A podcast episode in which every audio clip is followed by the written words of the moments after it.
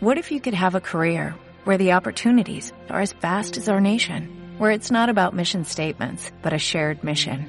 At U.S. Customs and Border Protection, we go beyond to protect more than borders, from ship to shore, air to ground, cities to local communities. CBP agents and officers are keeping people safe. Join U.S. Customs and Border Protection and go beyond for something far greater than yourself. Learn more at cbp.gov/careers. Bienvenidos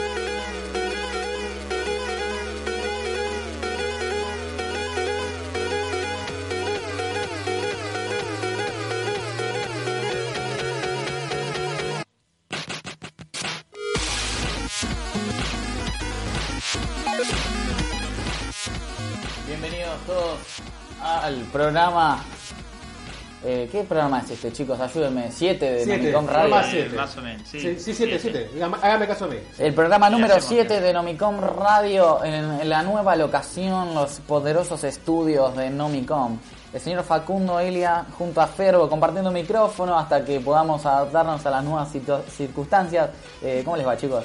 ¿Cómo va, Mati? ¿Todo bien? Todo bien por acá, todo bien. todo Los veo bien. muy cómodos, muy juntitos, se ve que hace frío. estamos hermanados directamente. Nos ven Poco ahí en más, la camarita. poco más que siameses, poco más. Tenemos, tenemos camarita, pero todavía no está totalmente lista para que salga en vivo, pero el programa va a estar grabado para que después lo puedan ver en YouTube y ver cómo se abrazan eh, Ferbo y Facu eh, mientras hacemos el programa. Eh, hablando de cine, como siempre, lo quiero presentar porque es un placer tenerlo al único que nunca falta, el señor Dante Ojeda. ¿Qué tal, muchachos? ¿Cómo andan? ¿Todo bien? ¿Qué dice, señor Dante? Muy bien. Después de este hiato de dos semanas casi, volvemos a vernos. Sí, estuvo complicado con el tema del feriado, sí, ¿no? señor. Bueno, La pero- que pasa esto, ¿no? Que estamos eh, con un feriado en el medio. Así Sí. que bueno, hay muchas cosas para, para hablar. Sí, bueno, este, está bueno que usted sepa que hay muchas cosas para hablar porque yo no sé de qué vamos a hablar esta, en esta Ah, ocasión. Vamos a hablar de un montón de cosas. Ah, eh, yo veo que usted tiene un montón de cosas preparadas ahí por escrito y yo me las estoy perdiendo todas, pero Oh, bueno. bueno, pero bueno, como dijimos hace dos semanas que no nos vemos y que pasaron toneladas de cosas. En, Sí, la verdad que me las perdí porque estuvimos a full. Estuvimos a full, claro, tal cual. Con el- con que- los estudios, ¿no? Exacto, exactamente, con el- la mudanza nueva de los estudios. Bueno, y la. Perdón, eh, No, por Dante favor. Ojeda, quiero No. continuar, ¿me deja? Sí, por favor, Dale. siga, continúa. La nueva integrante del staff de Nomicom no la van a ver, pero sí la van a escuchar, no directamente de su voz, Bárbara Montalbetti, que está a cargo de todo lo que es el sonido. Así que si se escucha mal, ya saben, eh, arroba montifu-bajo van y la putean en el Instagram. este, pero bueno, en una escala poderosa en lo que es el sonido y la producción de Nomicom Radio, vamos a arrancar con el señor Facundo Ilia contándonos qué estuvo haciendo el fin de semana, porque estuvo en un evento de una magnitud impresionante a nivel gaming argentino. El evento sin duda más grande que tenemos acá a nivel Argentina es nuestra 3, es nuestra fiesta del gaming sin duda. Y la verdad que estuvo bárbaro. Arrancamos viernes, sábado y domingo fue lo que fue esta fiesta del gaming. Que este año fue dedicada muy puntualmente a los eSports. El año pasado sí veíamos muchos más stands para probar juegos con Bandai Namco, con Nintendo haciendo presentaciones de juegos como Super Smash Bros. y eh, Pokémon que no habían salido en Sí. ese momento. Este año tuvimos de todos modos a Bandai Namco que ya nos dio la posibilidad de probar lo que es Dragon Ball Z Kakarot Sí. y lo que es eh, One Punch Man. ¿Muere Krillin en ese juego? Va a morir Krillin, va a morir como siempre. Yamcha se mal. va a quedar haciendo modo vegetativo. Solo, mal. eh, solo por eso mal. vale. Es lo necesario. no sería un Es juego de Dragon Ball, sino. Es claro, es el hilo principal de la historia. Me gustaría poder cambiar la historia de Dragon Ball, ya que esto es un común. Jugamos la historia, pero tomamos nuestras propias ediciones. Decir, bueno, esferas del dragón, Krillin es inmortal. Toma. Listo. Rompí la historia. No, pero te, te cae una denuncia. Sería que, claro. Y me matan. Yo creo que a los fans de Dragon Ball ya les gusta que Krillin se muera. Y Ya es un cliché. Es sí. un clásico. Es el morbo. Sí. Es como, es como Kenny. en La, Claro, la es- es exactamente. Claro, tal cual. claro, ¿Será claro. una referencia directa uno del otro? Totalmente, No sé quién ser. salió primero. Este, lo que te voy a preguntar es, me dijiste recién que no, no hubo juegos para probar como la otra vez y te, te voy a decir, menos mal que no fui, porque yo iba a ir para jugar Pokémon Sword and Shield. No, no, no, Nintendo no, no estaba presente directamente. Sí, de todos modos, a ver, tenían muchos stands de juegos para jugar. Tenías para jugar en el stand de PlayStation, que era de una de las empresas de vendedores de juegos y Claro, demás. Tenías lo que era Days Gone, Spider-Man, tenías varios juegos para probar, pero no, no estaban todas estas novedades que sí nos habían pasado. Sí que Para- pu- pudimos probar Pokémon eh, Eevee and Pikachu, ¿no? Sí, exactamente, exactamente. Pero para compensar, básicamente lo que pasó es un nuevo enfoque. Un enfoque a los eSports, que es lo que se viene, Sí. es lo que ya está presente. Un montón de finales de torneos, semifinales y finales de torneos organizados por torneos de juegos, justamente, Sí. temporada de juegos. Eh, y la verdad hubo torneos muy, muy, muy copados. El viernes, ya te digo, el viernes empezó siendo un día tranquilo, nosotros fuimos ya a media tarde directamente. Eh, y se notaba que la gente tenía que salir de trabajar, llegar y demás, pero llegando a las 8 de la noche ya se empezaba a sentir lo que iba a ser el fin de semana. Estaban los están abarrotados de gente. Sí, es sábado. el, el- ya el viernes, el Ah, viernes ya a las 8 ya te estabas lleno de gente para estar dos horitas al menos. Y tenías, a ver, stand de Fortnite. eh, mucho lugar para probar realidad virtual. Nos divertimos bastante bueno. con eso. Sí. Eh, también lugares también que promocionaban para poder hacer videojuegos, que esto le comentábamos un poco antes cuando fue el tema de la EVA. El desarrollo de juegos. claro. Exactamente, Ah, y hacía muchas demostraciones de Sí. eso, lo cual estaba súper interesante y mucho de la gente se copaba. Qué bueno. Eh, Es después, una industria muy, muy interesante, toda la parte del desarrollo realmente. La verdad que sí, falta mucha gente, que es lo que comentábamos También. antes, y está bueno que en estas ferias es el lugar perfecto para Sí, terminar sí. de hacer picar el bichito a, a toda esta gente. Y como te comentaba, Fortnite con un stand con un montón de patobicas. Ah, bueno. Había un montón de seguridad de 3 metros 30 Había, directamente. había problemas Y- con el hoyo negro, me parece. A ver si se enojaban, se calentaban con el Fortnite. Pero al final, la verdad que fue súper tranquilo, fue súper amigable el lugar. No fue necesario- tal vez pensaron de que eso iba a explotar y se iba a descontrolar. La verdad que por suerte estuvo siempre tranquilo. bueno, menos mal. Yo me llevé una grata sorpresa. Sí. A si Eh, iba a ser una consola. no, o- ojalá. Eh, me quedé en el final para el sorteo de una Por la- PlayStation 500 Ah, millones, ¿viste? La, Eh, Ah, la edición limitada esa. Exactamente. La bien. Exactamente, me quedé hasta el final, obviamente. Sí. Saco el coso de prensa y quiero esa PlayStation. Pero no, no hubo suerte, obviamente. Sí. Eh, pero me sorprendieron algunos juegos. Bien. ¿Qué juego me sorprendió? Es desconocimiento puro, porque obviamente hay una comunidad gigante, que es Just Dance. Just Dance la rompió. Querido, Pero por favor. la a ver, es un juego que me gusta, me encanta. Hemos ido a ver alguna competencia chiquita, pero realmente copó y la energía que tenía Just Dance es algo que no tenía ningún otro juego, Me quedó, directamente. me quedó una pregunta pendiente con respecto a Jazz Dance. ¿Cómo se jugaba? Just Dance, a ver, el- si bien tenías el stand donde se ponían a jugar, la parte de la competencia en sí, Sí. eh, los puntajes no importaban. Tenías un jurado.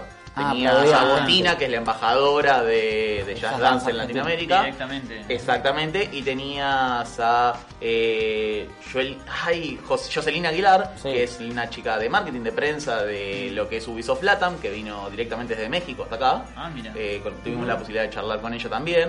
Eh, que justamente hacían de jurado de estas participantes, tanto lo que sería un torneo femenino como masculino, ¿sí?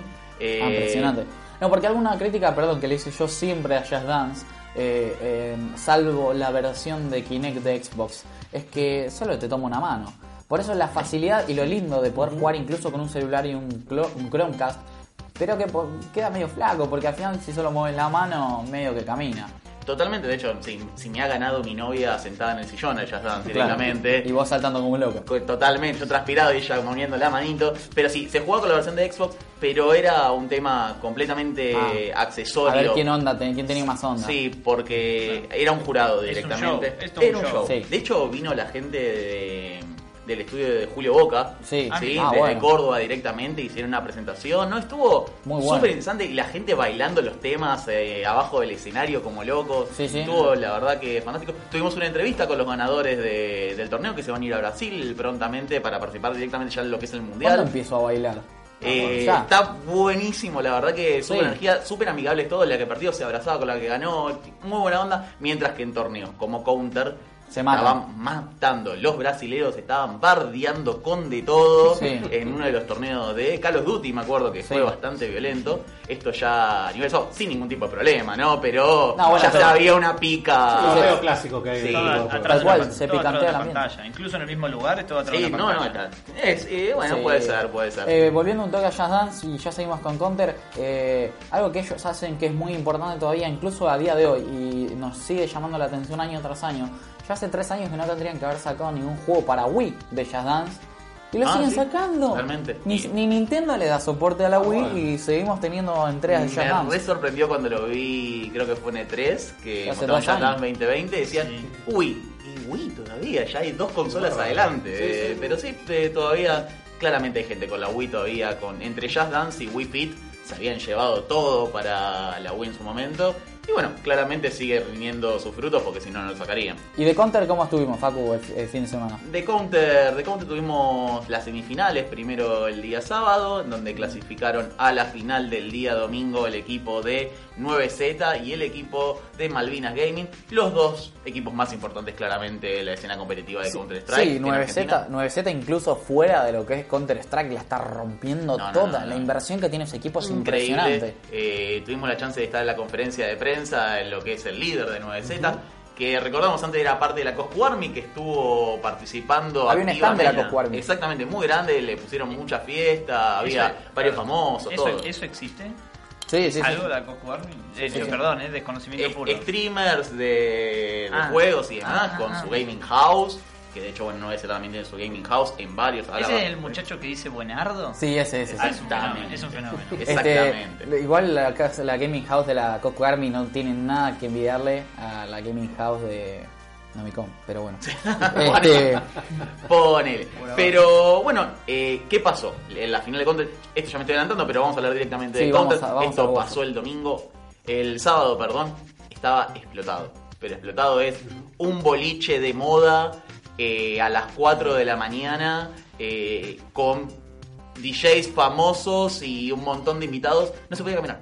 No se podía caminar, era ya empujar, golpearse un poco. Eso era imposible. Nosotros estábamos sentados para ver la final de Counter Strike, que hizo que veamos también la de Call of Duty ya de paso, eh, una hora y media antes en la tribuna, porque si no no teníamos chance de ver la final. Sí. Muchos iban a lo que era el stand de Fortnite, con 100 computadoras donde se competían por torneos. Eh, todo PC, nada PlayStation. no, todo lo que sea esos torneos eran PC. El de Call of Duty fue PlayStation.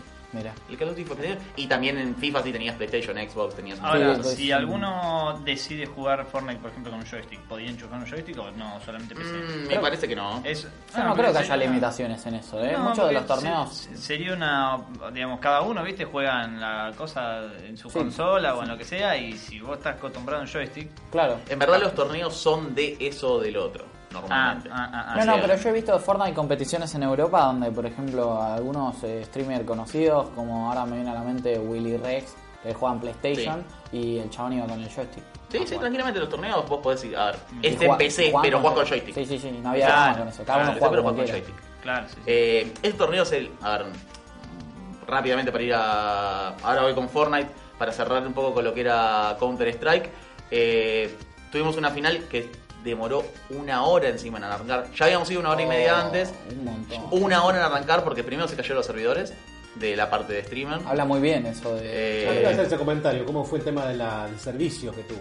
Estuvo muy bien, salvo ese partido de Counter, que encima era el partido que todos fuimos a ver. Claro, claro, claro. Eh, se cayó el servidor y después hubo un problema con una computadora, tuvimos 20 minutos más. Arrancamos con la primera ronda de pistola y hubo un problema con una computadora, una pausa de No. 20 minutos. Fue terrible. Sí, encima hasta que la formatean de vuelta tarde. no. No, no, fue terrible. Y después arrancó sorpresivamente con un 2-0 los primeros mapas de Malvinas. Y después de eso, 9Z le dije, no, sí, sí, pibe, no, chao. esto- chao, nos vimos dos besitos. Hay una diferencia terrible. Guillorro, Guillorro veía que un píxel se asomaba y ya era headshot. Eh, la verdad que un partido increíble que se termina llevando. No, 9Z tremendo lo que 2-0. juegan. Es tremendo lo que juegan los dos Tiene equipos, pero 9Z tiene. un- Es mucha diferencia. Había, había, se picaban un poco con Fara, con el chileno de Malvinas Gaming, que es el mejor jugador quizás de- del equipo.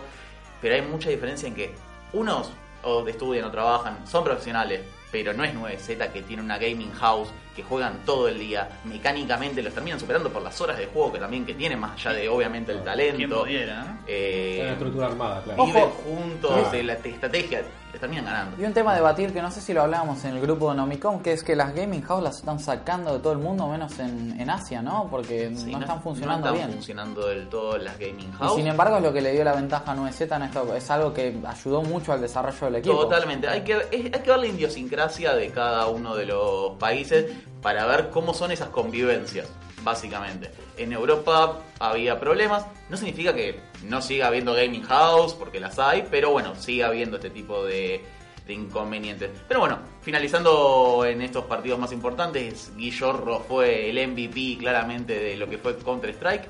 Y ahora sí, volviendo con lo que es Fortnite, Fortnite fue el mejor stand de todos.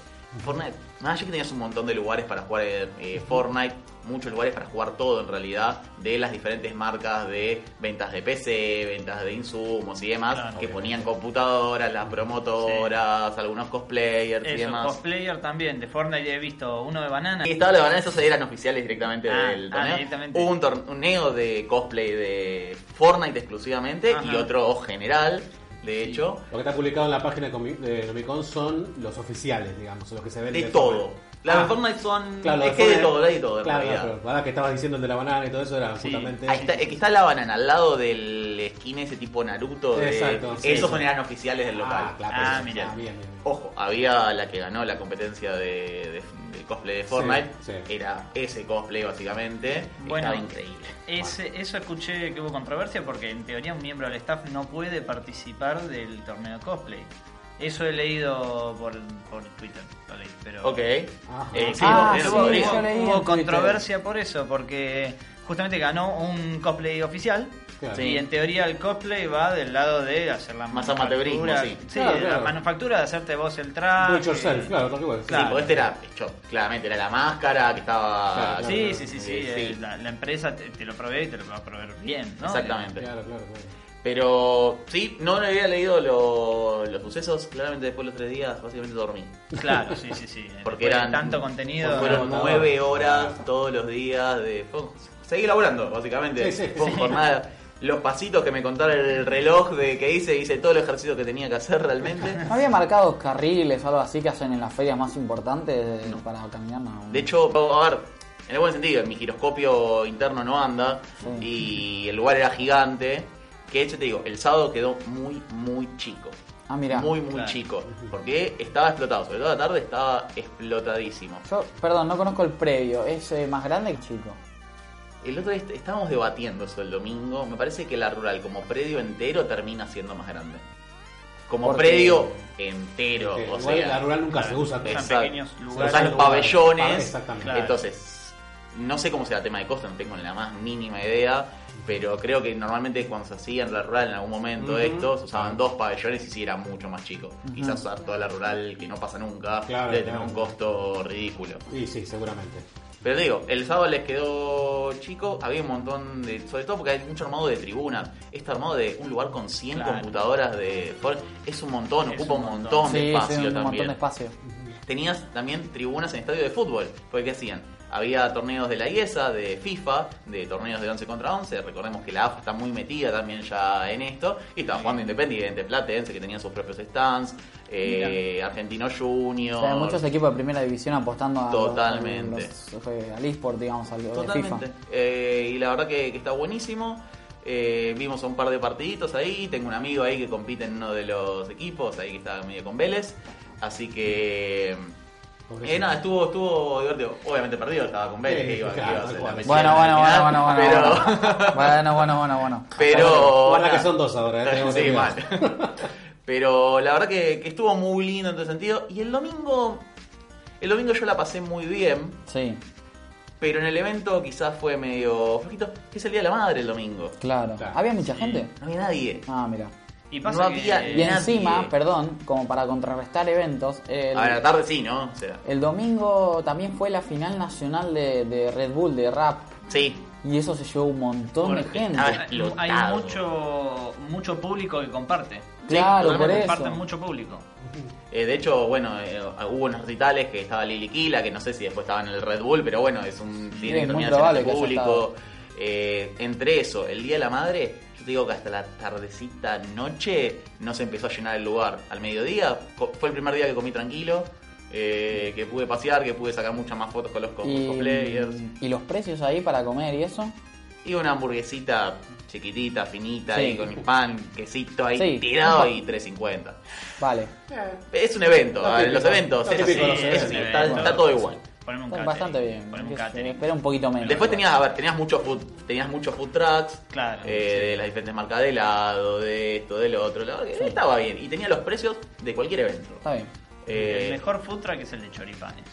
no había puta de choripanes, pero te banco a morir. Debería haber. Debería haber, es, es lo necesario para poder disfrutar una buena tarde gaming. De última, choripán. De última para- poneme finas hierbas, me lo decís medio, medio Claro. palermita, ¿viste? Claro, sí, sí, nunca la sí, vueltita. Un colchón Y- de finas hierbas. Claro. Sí, sí, Y sí. hace food truck, además de bueno, buenos videojuegos, le vendría bien buena música, me parece. Eh, y teníamos muy buena música y creo que ustedes también vamos a poner buena música ahora en Nomicom para, Eh, para seguir un poquito Hacemos con un, esto. un salto de paradigma rapidísimo porque el señor Ferbo eh, hace un rato en la página web de Nomicom, nomicom.com.ar, subió una nota muy interesante sobre un artista muy interesante, muy importante en la industria del gaming eh, y yo no me acuerdo el nombre, así que el señor Ferbo... Sí. ¿Qué tal? Artista Eh, bueno. que se encargó de... de lo que estamos escuchando en este momento, que es eh, el tema de Guile de Street Fighter 2. Se me Bueno. cayó el micrófono, no pasa nada. Bueno, la cuestión es esta señora japonesa, Yoko Shimomura, que el 19 cumplió años. eh, Mirá. no sé si hoy no, qué no día me es. invitó. No, bueno, pero fue un dato de color que aprendí. Este, bueno, esta señora che, tiene cincuenta y pico de años, este, es compositora, pianista principalmente, obviamente directora de orquesta y todas las cosas que hacen los músicos de alta gama. Exactamente. Este, en la cual laburó en muchísimas y te digo, casi en la mayoría de los juegos que hemos jugado nosotros estuvo esta señora involucrada. Sí, Eh, eh, Street Fighter 2 ese- Estuvo Street Fighter 2, sí, las Uno de los conocemos. primeros. Claro, sí, fue de los primeros. Eh, bueno, ya tiene Street Fighter 2 unos cuantos. Unos, eh, creo que es del 93, si no me equivoco. Sí, primero sale no- para, para arcade, ¿no? Arcade. Salió Salió primero para arcade, primero. después salió para ¿Super eh, Nintendo? Super Nintendo, si no me equivoco. Y después creo que para. eh, no, te voy a mentir. si te ¿Para qué? ¿Qué? No, me, me decilo, después tipo- decimos no, que te equivocaste. Iba a decir algo tipo el Sega System, una cosa así. Sí, claro, sale Sí, para Sega Sega Master. System. Sí, sí, Ese, sí. para el Sega Master System. Master No- no- System. no estaba Mi muy- primera no, consola. No, sale para Sega Genesis. También está para Sí, Genesis. Genesis. Ah, bueno, están Bueno, todos. esa cosa de, a ver, vamos a ponernos, ¿no? Juegos japoneses, música de estilo japonesa, que con estilo no me refiero a que suene oriental, sino a que toda la música de la industria de Japón la van a empezar a ver, claro. van a empezar a notar a medida que sigamos con esta columna que todas suenan un poquito parecidas. ¿Sí? Este, sobre todo cuando comparten compositora. ¿sí? Esta señora, Yoko Shimomura, fue la encargada, entre otras cosas, además de Street Fighter, como podemos escuchar ahora, de juegos. Este es un jueguito viejo, ¿no? Digamos, y si saltamos un juego nuevo, tenemos el Final Fantasy XV, última entrega del Final Fantasy. Sí. Este. mm, Bueno, es. Uh, se quedó en silencio. A ver qué dice ahora, no, sin no, yo música. quiero. mm, Quiero saber cómo arranca, porque a esto voy. ¿Arranca lento? Perdón, Sí. te faltó el dato curioso. Bueno, el dato curioso de Street Fighter lo van a leer en la página. Listo. Sí, sí, completamente. Tal cual. Eh, no se lo quiero contar, si no lo cuento después. Que lo lean. Cuestión, Final Fantasy, ¿sí? Es una historia. Una historia, viste, que lleva emociones, cosas entre relaciones de personas fuertes. Entonces, ¿qué sucede? Tiene estas versiones, viste, más tranquilas, más el, piano, una cantante demostrando lo meloso. Pero después va hacia otros lados, sí, que puede ser música de batalla completamente orquestal, sí. Y lo que podemos notar es, uno, todos los Final Fantasy van a sonar muy parecidos en la música, ya que esta señora estuvo encargada de unos cuantos, después dejó y después volvió con el 15. Eh, pero todos comparten un mismo estilo musical, ¿sí? Suena como los outros de Claro, todos los animes sí. directamente. El, Sí. el exactamente, sí. Bueno, va por ahí. Va por ahí, ¿no? Eh, Perdón si te... no, no, no, no, claro, va por ahí. Eh, ¿Qué pasa? El dato curioso de este juego es en una de las canciones que creo que se llamaba. Eh, ay, ay. No sé cuánto Noctis. Si usted se Eh, olvida, señor, yo no lo puedo ayudar en. Me gustaría, pará, me gustaría sacar el dato de la página. Lo de googleamos en vivo. ¿Cómo es, Facu? Sí, sí, sí, no, no. Está para una, cortina esa, sí, ¿eh? sí. Guarda, ¿eh? Está para una Eh, cortina. lo googleamos en vivo. Esa es, hablemos sin saber. Hablemos sin saber, me encantaría una Pero se supone que vos sabés de música. Sí, Nos no, vas a eh, lo- arruinar bueno, el lo- programa entero. No, lo escribí en la nota, lo podían hacer más abajo, por favor. Ahí Te bajamos la Eh, nota. En vivo. Más arriba. Ah, estamos al Ahí horno. está, no, ahí está. Apoca- Perdón, el tema es Apocalipsis Noctis. Va a tener una melodía que es muy parecida a eh, la melodía principal de Skyrim, del juego que ya hablamos la Sí. vez pasada. Puso verdad, por supuesto. ¿Sí? Ah, acabas de contar el dato curioso. Justamente. El que dijiste está- que había que ir a leer a No, el otro hay que leer. Eh, justamente. Acaba de decir ¿Qué, lo qué que está dijimos. pasando, señores? No, no, no, no, no, completamente. Acaba de decir lo que dijimos que no diga. No, no, no, yo dije que el dato curioso anterior lo iba a decir, eh, lo dice en la página y ah, igual lo menciono, así no me lo olvido. Está bien. Eh, bueno, ese fue del Final Fantasy, sí, señora, la, la señora participó también en otros juegos clásicos tipo Me, algún Mega Man, ah, participó en eh, Xenoblade Chronicles para 3DS, para el primer juego, ese, los que tenemos Nintendo, la 3DS, sabemos. Hermoso. Lindo juego, una jugabilidad medio extraña, pero bueno. Chicos, para, perdón, para que no lo sepa y esté escuchando y quiera verle la cara de mentiroso a Ferro mientras nos cuenta todo esto. No me lo pongas tan cerca. en el me Instagram muy- estamos haciendo un vivo para que puedan verlo bien de cerca. Aparte, Para una- que se vea bien mi nazo. Tiene una nariz eh, preciosa que se la puso el hada madrina de la Cenicienta. Así que entren al Instagram Live a verle ya mismo la nariz al señor Ferro. Está yo, saludando. Hay mucha gente saludando. Me gustaría que se me un pasen el teléfono, así yo puedo ir leyendo algún comentario, ¿no? Y de la gente hermosa que se une al, al, al vivo en Instagram. ¿Qué tal? Muy buenas. ¿Cómo les va? Muy bien. Fervo, seguinos contando un poco de lo que pasa Bueno. sobre la música. Sí, ¿qué tal? Eh, me gusta decir qué tal, es algo que me sale automáticamente, así Sí. que si lo digo en momentos donde no tengo que decirlo, bueno, va a pasar.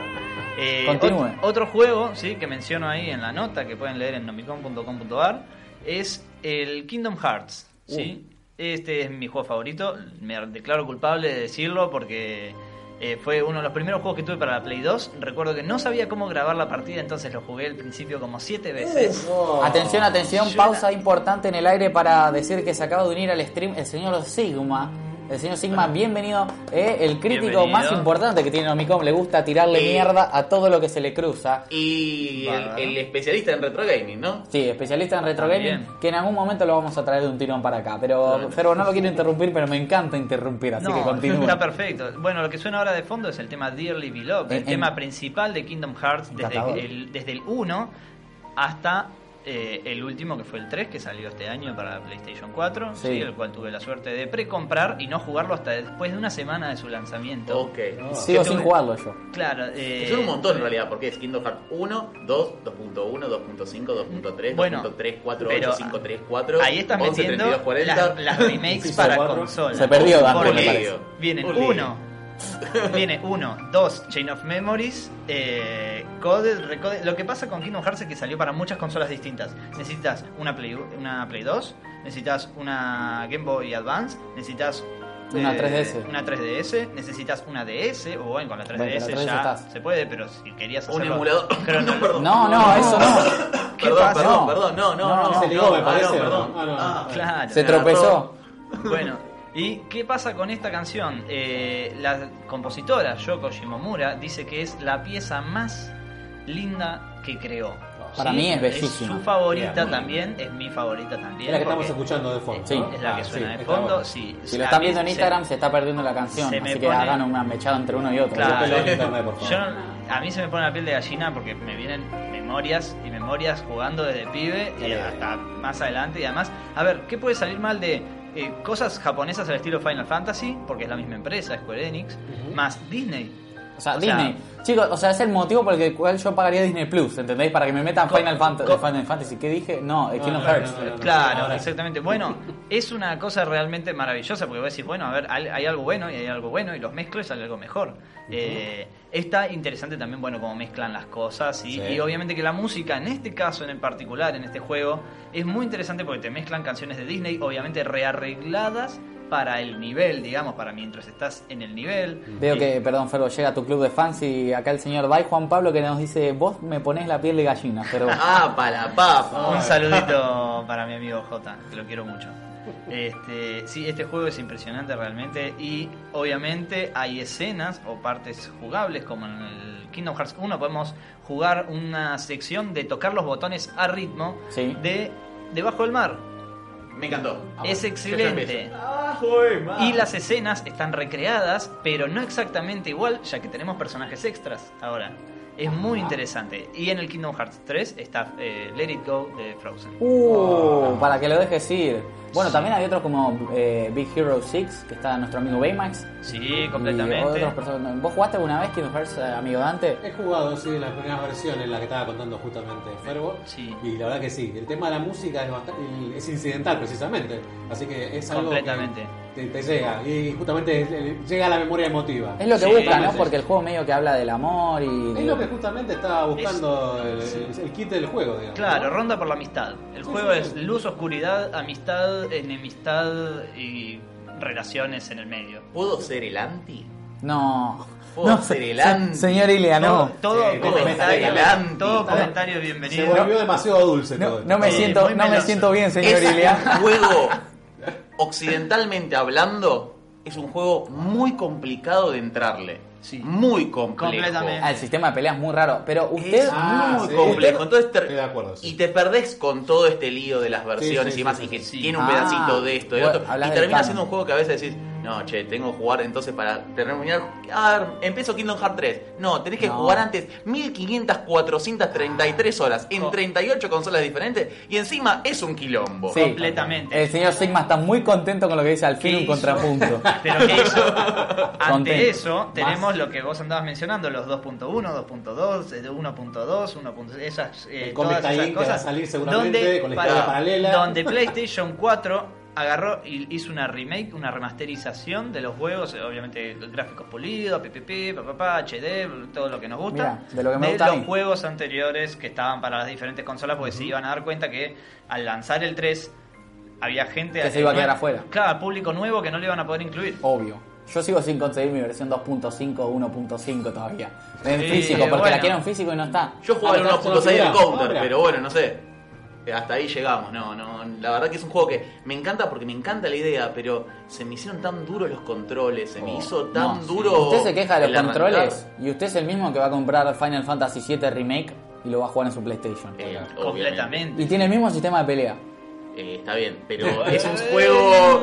Eh, no, aparte, bueno, eh, entramos en otra pelea porque también va a tener un sistema de turnos, igual que el Final Fantasy VII original. Sí. Vas a tener poder elegirlo. Después nos matamos por eso. Después, después nos matamos por Final Fantasy que falta poco. Sí, sí, completamente. Bueno, y como si una gaseosa, perdona, eh, auspiciara este momento, yo quiero cortar con esta dulzura para pasar a la parte más esperada y más importante del programa. Acá hay mucha gente que se está sumando, les doy la bienvenida. eh, eh, y acá saluden los chicos, ¿sí? no sabemos qué cámara mirar, ¿viste? Como que- Claro, No, ¿dónde estoy? claro, ¿Dónde ¿qué pasa? Yo les cuento. ¿ven? Estemos acá también grabándolo para que después lo puedan ver en YouTube completamente. Ahí ya ven el eh, croma, aparte, todo sí. lo que es la parte de estudio de grabación. Con, con todo, con todo. Sí, atrás tenemos un pequeño croma donde hacemos los videos para YouTube y todo.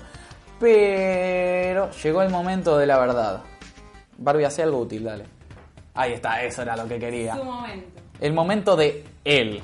Subime un poco ese volumen, porque mira, mira cómo se pone. Empezamos. Llega su momento y enloquece totalmente porque le pasamos la posta al único que sabe de cine en esta mesa. Los puedo envolver tranquilamente con cualquier cosa que me van a comprar. Sí, tal cual, le vamos a creer todo lo que nos diga. El señor Dante Ojeda en Nomicon. ¿Qué tal, muchachos? ¿Cómo andan? Después de toda esta dulzura, la verdad que necesito algo para cortar. No sé, no hay una strike, algo acá para cortar, no sé.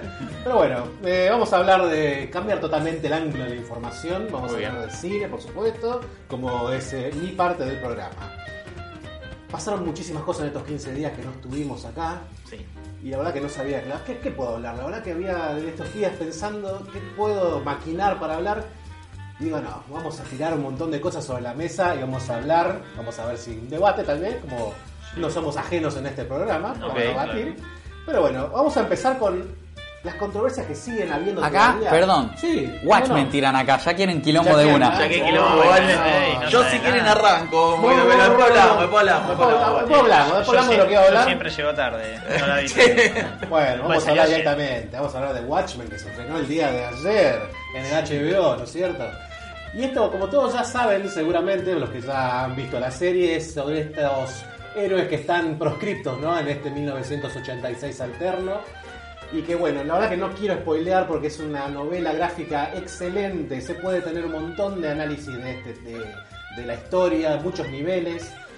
Y la serie parece que va a apuntar también para ese lado, ¿no? Acá la serie va a arrancar eh, también en, en lo que sería nuestro presente, siempre hablando de esta misma línea de tiempo alterna, en el sur de Estados Unidos, ¿no es cierto? Acá, señor Lilia, me puede Eh, así es, confirmar con un Robert Redford en el poder hace 30 años lo que directamente. pasaba en Watchmen del 86 Eh. era que Nixon estaba como tres periodos en el Sí. gobierno. Para tranquilidad de todos los que acá están escribiendo, no spoilen, dicen tranquis, no, no, no, no, no, no, no, no, no. Y acá- Lejos de mí hacer ese tipo de cosas. Matías Esteban Ramírez dice, no se Sí. entiende nada Watchmen. No se entiende nada, no, no. no. Yo no entiendo nada, ni siquiera lo miro, así que no les voy a mentir. Eh, Pero ¿de qué no entiende? ¿La historia? No, eh, la, la vi con Mati, la vi con Mati justamente, Ah, se dice el que está Ah, hablando. bien, bien, bien. Y es confusa la historia, es confusa, al sí. menos, como siempre te digo, de Sí. los que no conocemos el personaje. Claro, Que no cual. Lo que pasa es que acá se entiende que ya hay una. Se ha digerido previamente o alguien que haya leído la historieta, ha visto Sí. la película de Zack Snyder de hace unos cuantos años. Exactamente, la serie lo da como, vas a sa- sabes de qué estás hablando. Eso, Para el nuevo espectador fue como, eh, che, estoy- no entiendo Exactamente, nada. eso es lo que cuando vi el tráiler dije, uh, bueno, yo porque lo entendía, sabía por dónde iba, o por lo menos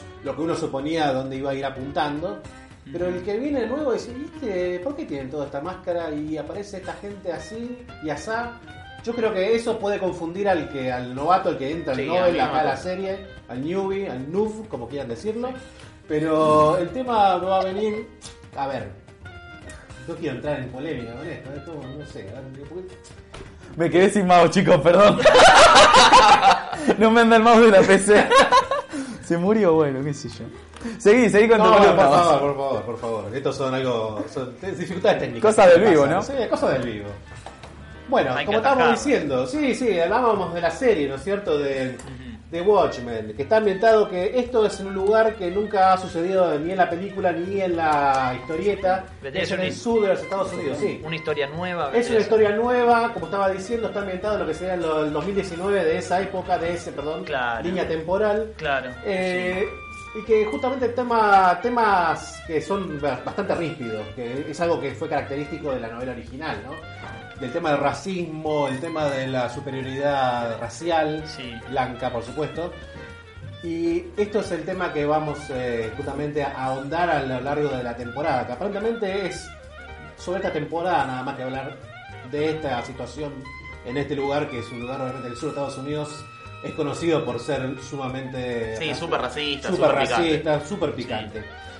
Pero bueno, no sé qué, qué, qué puede, qué puedo agarrar como pica acá, como algo que pueda a ver, mover el piso de todo esto. No sé qué, qué- quiero saber tu opinión, Facu, con esto. Eh, a mí me, a ver, me pasó Sí. medio lo que hablaba ahí Matías. No Sí. entendí nada, pero no entendí nada. Claro, claro, claro. Tengo, soy reconocido por tener una pésima memoria últimamente Ajá. y no me tendría que repasar la película de Watchmen Claro. para decir bueno vamos por ahí, pero medio que la agarré de sopetón porque la Argentina Game Show me hizo No, dormir. por supuesto, ya con todo lo que eso, hablaste no vi nada. eh, lo soy rapidito, tal vez no es el mejor manera porque estaba contando mensajes, esto, el otro No, y no, no, no ayudaba. Sí, sí, sí, sí. Pero es confusa, me gusta el mundo que plantea. Es el mundo Eh, gris, eh, eh, distópico. distópico totalmente, Ah, con esa cosita, me cuesta hablar sin, sin spoilear, de cómo el manejo de las armas, cómo está planteado en esta, Claro. en esta serie. Y todavía no entendí. Primero, ¿quién es Watchmen? ¿Sí? Sí. No sé quién es Watchmen. No sé si es bueno o malo todavía. Ajá. Me imagino como una suerte de antihéroe Ajá, o algo sí, así. sí, va por ahí, Eh, parece, creo que va por ahí. Sí, sí, tampoco quiero Eh, spoilar demasiado. o- pero, a ver, es lo que me pareció. Pero es confuso, hay escenas que, que todavía no entiendo por qué estuvieron. Claro. Eh, No, no, eh, hay, hay- hay escenas que debo decir que eh, tienen un agarre con la serie, Claro. con la película, perdón, o la historieta, como quieran decirlo. ¿Es continuista? Eh, tiene, justamente, porque como dijiste vos, que Robert Redford es el presidente, así no, termina la novela original. Claro. Como que diciendo, bueno, termina Nixon y asume Robert Redford. Ahora, Sí. al tema de eh, el, el lema, ¿no? Que es Who Watches the Watchmen, ¿quién vigila a los vigilantes? Ah, sí. Eh, ¿Hace hincapié sobre eso, al menos este primer capítulo? Yo creo que sí. sí, sí. Ok. Tiene- tiene- sí. fue- está, está en de el espíritu de, de- de Claro, la serie sí, también, sí, así sí, tal cual. Está planteado quizás así, pero hay, hay algo en el ambiente, digamos. Exactamente, Sí, sí sí, sí, sí. sí, Hay una. Obviamente, más allá, como dice Facu, que no tuvo, no entendió ciertas cosas, pero justamente eran los guiños que estaban dándole a, a la, a la película. Pues la película, digamos, es igual, casi calcado a lo que pasa en la historia. Ajá. A la historieta, a la novela original. Sí.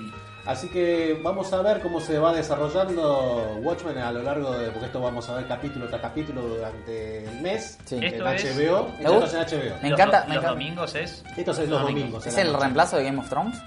Eh, Muchos dicen eso. Muchos dicen que este es el. A nivel de horario, ¿no? Tiene el No, no, no, HBO. De hecho, HBO está apostando muy fuertemente en este tipo de series porque tiene que cubrir el hueco que han dejado con Game of Thrones. Claro, Sí, sí, porque sí. es muy fuerte. Y fueron unos cuantos años. Y fueron, claro, exactamente. Entonces estaban buscando algo que se ponga a la par mínimamente de lo que fue Game of Thrones.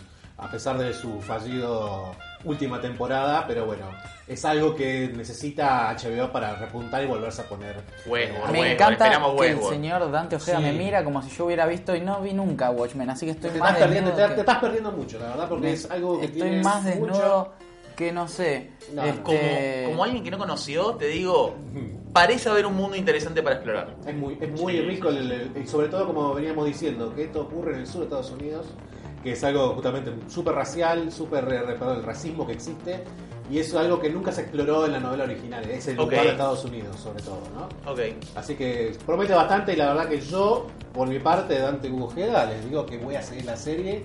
De una. De una. Y vamos a tratar de, sin decir muchos spoilers, Sí, espera, primero quiero poner Sí. una pausa porque le voy a decir al señor Sigma que yo si voy a ver lo que yo quiera, por favor, enfócame a mí porque lo voy a matar. Mira, Sigma, voy a ver Watchmen si se me canta, ¿está bien? Porque el señor Sigma nos cuenta en el Instagram, me dice a mí personalmente, me ataca y me dice, Sí. no podés no haber visto Watchmen. Y tiene toda ¿Sabés la qué, razón. Sigma? No voy a ver Watchmen. Este, Solo para joderte a vos. Y yo recuerdo que fui a ver la película de niño cuando salió. Ni en la el vi, no entendí nada de Eh, eso. Bueno, Sí. y. ¿Y con cómo- mi- ¿Qué te pareció? ¿Qué, No, qué- el ¿con gusta- qué impresión saliste? Gustar me gustó, pero la tuve que ver de nuevo unos años después porque en su momento eh, no tenía una edad correspondiente para ver la película, Sí. me parecía. Ah, sí. A mí me pasó eso con Watchmen. Hay y muchos con temas, sí, sí, totalmente. Con Watchmen y con Winnie Pooh y el pequeño Esfelante me pasó. Esa la vi el año pasado y lloré. Ay, es buena la película. Lo- Bueno. eh, yo quiero, quiero dejar esto grabado. Yo vi el año pasado Winnie Pooh y el pequeño Felante y lloré. Espectacular, una declaración fuerte. perfecto. Para los que quieran coparse al mundo Nomicom, en Twitter somos Nomicomoc, en Instagram también somos Nomicomoc. Así es. Ah, ¿Todavía no lo cambiaste? No, ¿por qué lo No, está bien, perfecto. Eh, En nuestro sitio web www.nomicom.com.ar eh, Dejen comentarios en el video que yo lo- los bardeo en vivo con el señor Sigma, que es un gran amigo. este Y van a poder ir sintonizando diariamente los programas. En YouTube somos Nomicom TV. Exactamente. No sé qué TV Nomicom, porque en realidad vos nos tenés que ver a nosotros, pero lo importante de la cuestión es que nos veas, ¿sí? nos escuches, nos sigas, nos contestes y nos putees por las cosas que decimos, como por ejemplo no haber visto Watchmen.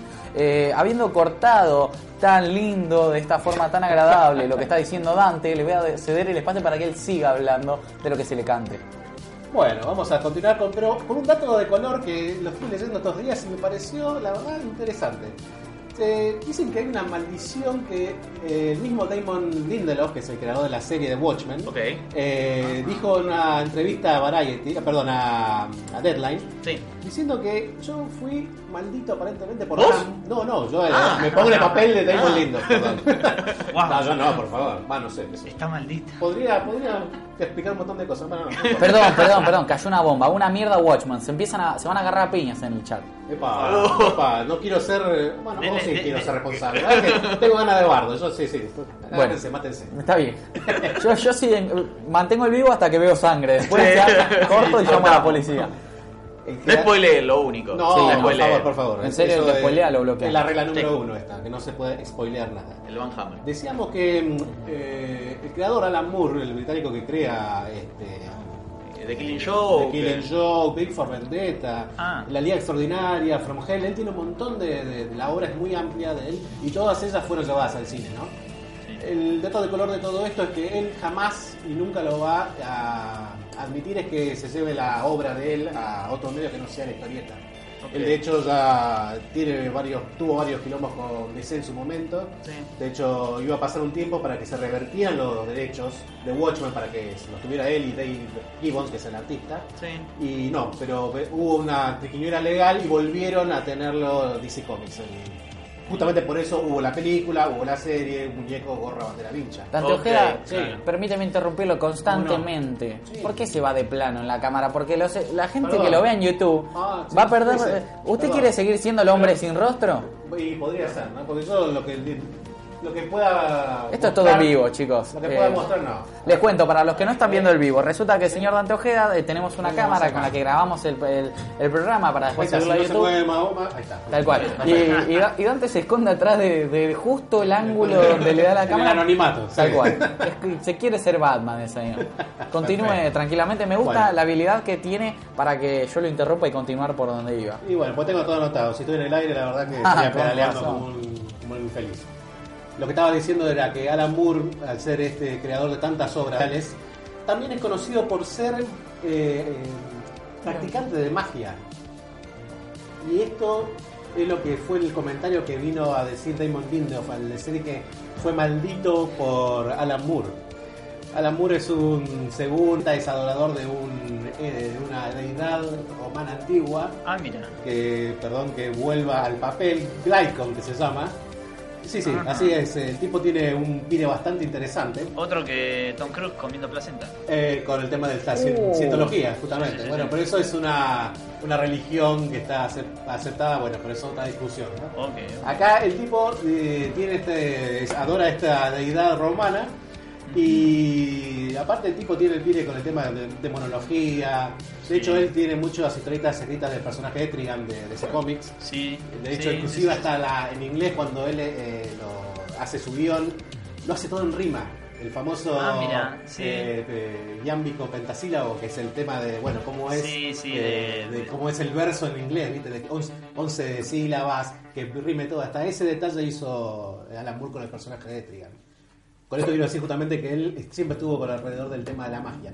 Damon Lindelof, el creador de la serie, dice eso. Yo fui maldito por él porque durante la producción dice que dice no podía dormir durante la filmación. Ok. No me pasaba tanto ahora, eh, ahora no me pasa tanto luego de que haya de la que la producción terminó.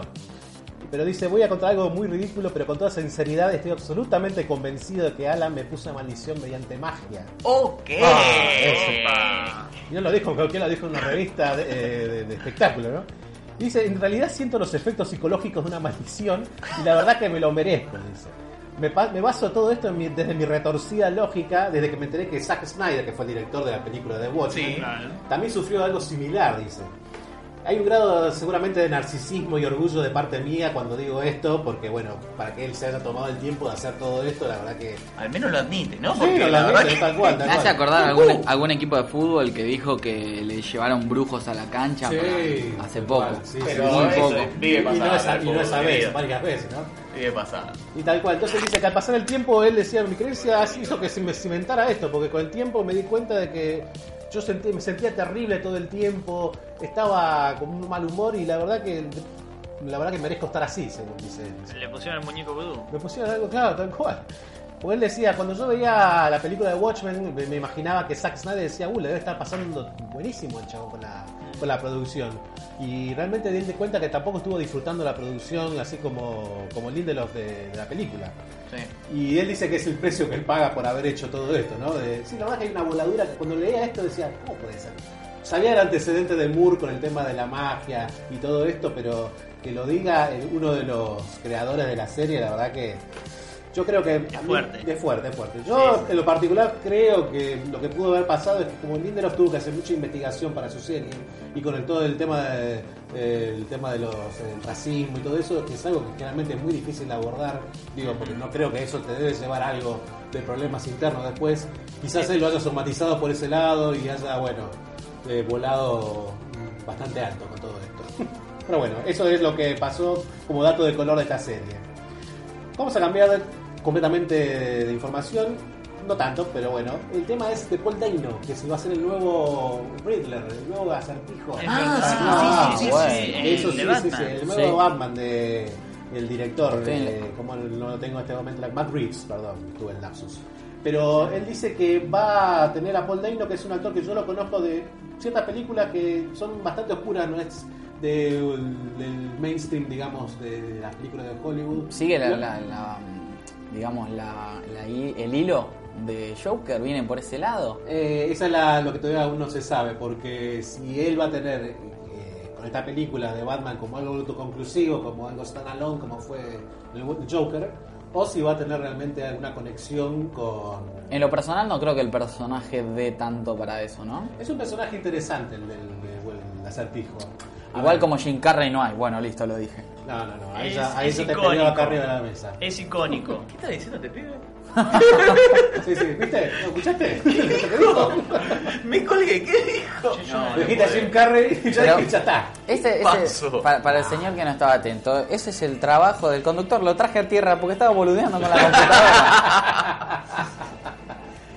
Ay, Dios bueno, continúe, por favor. Sí. estábamos diciendo, Paul Dano va a hacer esta nueva versión de- del Riddler, del acertijo, en la película de Matt Reeves. Y como dijimos antes, la película de Batman va a ser más del tipo de crime procedural, tipo CSI, donde va a verse realmente como Batman... Ah. Medio cayendo en la vista detective como tenían los últimos juegos Batman, ¿no? Exactamente, la Ah, saga ah. Arkham que tenía más un nivel de... Sí. Como realmente es el eh, Batman, que es un, o un detective, el detective más grande del mundo, ¿no? Entonces eh, el acertijo calzaría para mí muy bien en este aspecto porque es un personaje que, como siempre, tira pistas, deja todas esas esos eh, eh, crucigramas, rompecabezas en, en las escenas del crimen y Claro. daría justo para el papel que va a interpretar junto con Edu- eh, Robert Pattinson, ¿no? Robert Pattinson, que me gusta mucho cómo le queda No, el traje de. Batman. Yo le, le pongo sí. mil fichas a Yo también, Robert yo también. Pattinson. Yo era uno de los conversos que decía que era una basura, que no sabía actuar. No, señor Dante Sí, Ojeda, qué sí, violencia. señor. Pero Sí. Dante brilla. Va a brillar este Batman, Sparking, este. Dios y la Virgen y Odín y todo el panteón Ah, creo pero que, de que no sea así. De vampiros y murciélagos debe saber bastante, así que. Por lo menos está entroncado en el mismo Eh. lugar. Muy buena, muy buena observación. Claro. Estuvo- eh, está estancado ahí, pobrecito, ¿no? Sí. Como- Ah, Igual no, tuvo pero- un montón de. No, después tuvo otros- otras películas Sí, de otro sí, sí. corte, de otro este, otro tinte y la verdad que el tipo fue muy buen Sí. reconocido como No, un actor. Bueno, ¿no se estrenó ahora The Lighthouse? The Lighthouse se estrenó junto con Sí. William Dafoe. Sí, que es, un, actorazo que es un también. actorazo. Pero es una película que no por ahí es para cualquiera porque es en blanco y negro, mucho Sí. silencio, Mira. introspección. Ni loco la veo, así te lo digo. Exactamente. Para estar sentado en un- una la butaca, exactamente. con los ojos cerrados la veo. No, aparte. Y despertándose para. ¡Ah, qué bueno! Tal cual. Sí, muy bueno. No, aparte que con, con Barbie solemos ir siempre al cine Sí. a la mm, de madrugada, Sí. entonces Ah, se complica no, una no, banda. no, que vaya a ver Scorsese. Me no, tal reduermo. cual, exacto. Me yo. Y qué Una- bueno que me das el pie para decirlo de Por favor, señor. Porque también hubo otra vez. complotados No, todos. Están todos complotados. La verdad que realmente la controversia alrededor de las películas de, de superhéroes sigue dando que hablar. Porque esta vez fue eh, Francis Ford Coppola el que Mira. hizo el comentario diciendo. Ah, sí, sí, sí, lo estuve diciendo que también, a partir de lo que dijo Scorsese, es algo que ellos son amigos, obviamente. Tienen otra autoridad también para hablar sobre cine. Sí.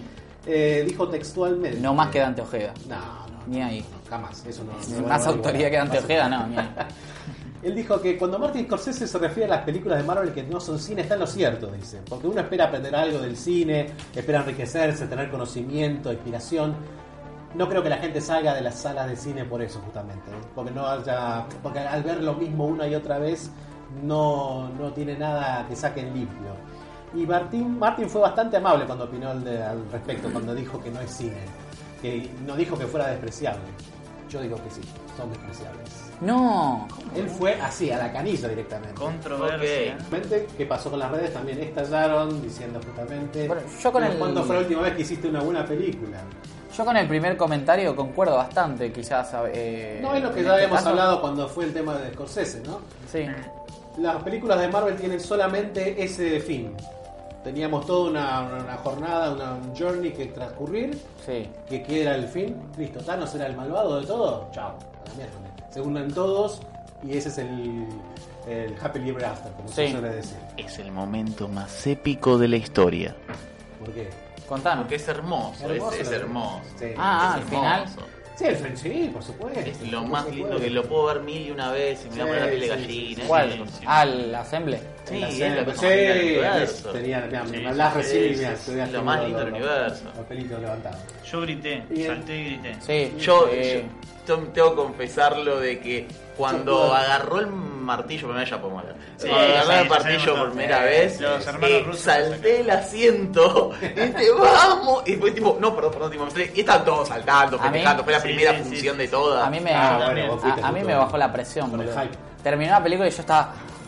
para los que lo ven en vivo lo van a disfrutar más. Yo estaba tipo. En vivo. en vivo. Sí, sí, sí, sí, Bueno. sí, sí. No, no, no podía moverme de la butaca. de- Yo me- salté, grité también eh, en el momento y lo que me pasó fue, estaba por empezar la película, yo tenía dos asientos libres al lado, cae una pareja con un bebé. Ah, yo dije, yo dije, No, uy, divino. uy, porque Sí. No tenía abuela ese bebé. Ruidos fuertes, viste, cine, generalmente los bebés si quieren sí, dormir sí, desde sí, noche sí, porque sí. la de madrugada no les va a gustar. Claro, Y el claro. mejor vi- que vi en mi vida. Ah, el mejor, no, hizo, bueno. no hizo ruido, Tenía parecía. un final feliz esta historia. Ah, Era, era, buenísimo. era más silencioso que el de Jolly Bell, imagínate. No, no, eh, fue el, el tipo, le quise dar un beso al bebé para decirle gracias por no haber llorado, ni cuando Mira, salté y botame. dije, vamos. Qué bueno, mira vos. Ojo que se le puede volver en contra de declaración. Anda, anda besando bebé por los cines. No, no, no, No, me saquen de contexto. No me oiga. saquen de contexto. No, este, no, no, no, sí, la, la verdad que es, es una película eh, No, que no, sí, sí, te, deja Te deja, muy emocionado, sí, y muchos mensajes que quizás pasan un poco de largo, pero no por, por todo lo que pasa alrededor de la película, pero Sí, hay sí. que a veces cuando te tenés que quedar con lo importante que es eh, la amistad y todas esas cuestiones que, que- que están en la peli. Ujú. Es que justamente eso le, le retrucaron también a Coppola, diciendo, sí, pero esto también tiene un componente de emoción. Cuando vos estás ahí viendo cómo tus héroes van a, a impedir todo el desastre que, que se va a venir a todo el universo. Incluso ver a tus héroes volver de la derrota, de la derrota más grande, exacto, porque exacto. esto no, eh, creo que el espectador viendo Avengers pierde la magnitud de lo que pasa, de que todo lo que vemos en la peli son cinco años después, tuvieron cinco años sufriendo. Y yo creo que es algo que a mí mismo me pasa, ¿no? Perdés la magnitud de- del tiempo y de lo que, porque vos te dicen cinco años y ya fue, nos vimos. Claro, tal cual. Loco, hay que vivir cinco años en esa tristeza, sobre todo cuando la vemos a Black Widow sola que perdió todo y está ella en la base de los Avengers. Tal cual, Eh, exactamente. Sí, sí, sí, sí. Es algo que transmite, aunque no. Igualmente es una opinión, por supuesto, ¿no? Del señor Coppola, que respetamos absolutamente en este canal, ¿no? No. Eh, pero- no, Not. ¿Cómo dice? ¿Qué? ¿Cómo dice el señor? Pero bueno, es otra más, otra de las controversias que surgen alrededor de este lugar. Vamos a cambiar otra noticia también rapidita. ¿Cuánta información? Hay mucha información, por eso estamos tratando de meter así rapidísimo. Eh, vamos a hablar de Black Adam, que es el, el enemigo de, de Shazam, De Shazam. Sí, que también va a empezar la producción de, la- de esta película el año que viene. ¿Con quién? La Roca. La roca, papá. La roca. La roca, ¿Vos te sí, estás enterando ahora? ¿No? Ah, ah, ah, Sí, tapar, por Pero- supuesto. Pero por eso a propósito lo digo, me gusta. Ah, me Claro, funciona. claro, claro. Yo me O estoy sea, enterando ahora. ¿Quién mejor ¿En serio? para hacer a Black Adam? Tal cual. Perdón, que sí, sí, desde claro. que yo puse pusimos la música esa sincopada, muy copada, este me estoy enterando todo ahora. Entonces me desligué completamente de lo que hace Dante porque me gusta enterarme de lo que entendés y lo guardo en Te vivo. gusta sorprender- sorprenderte. Tal cual. Tal cual, nada, hasta ahí igual. ¿Hasta ahí? Sí. Bueno, Esto no te interesa. Bueno, Cuando hablamos Sí. del trap de Spider-Man me pongo copado. Este, Está muy tranquilo Spider- Spider-Man, por eso no, No, traje no. nada a colación porque... Ya está. toca madera antes que aparezca. sale, vamos, Sí, siempre va a salir algo. Eh, The Rock estaba asociado a este papel desde 2007 y esto obviamente Ah. fue pa- patinando el llamado Development Hell, que es el lugar donde los este, guiones de cine van a, a dormir. Sí. Y hace poco se reflotó nuevamente esto y de hecho él publicó en su cuenta de, de Instagram con la imagen clásica de, de Black Oh, Adam buenísimo. diciendo vamos de vuelta, vamos, vamos a volver. Y esto es eh, algo que se reflotó porque anteriormente los derechos estaban en New Line Cinema, que es la otra productora que tiene Warner. Sí. Y Eh, ahora- perdón, tiene un- sí. el dibujito es una película, ¿no? Es el corto de un, sí, un- del metraje de la cinta, exactamente. Mira. Sí, sí, muy bien, muy bien. Esto te te acordás del Señor de los Anillos también, arrancaba Mm, así, ¿no? sí. Ah, exactamente.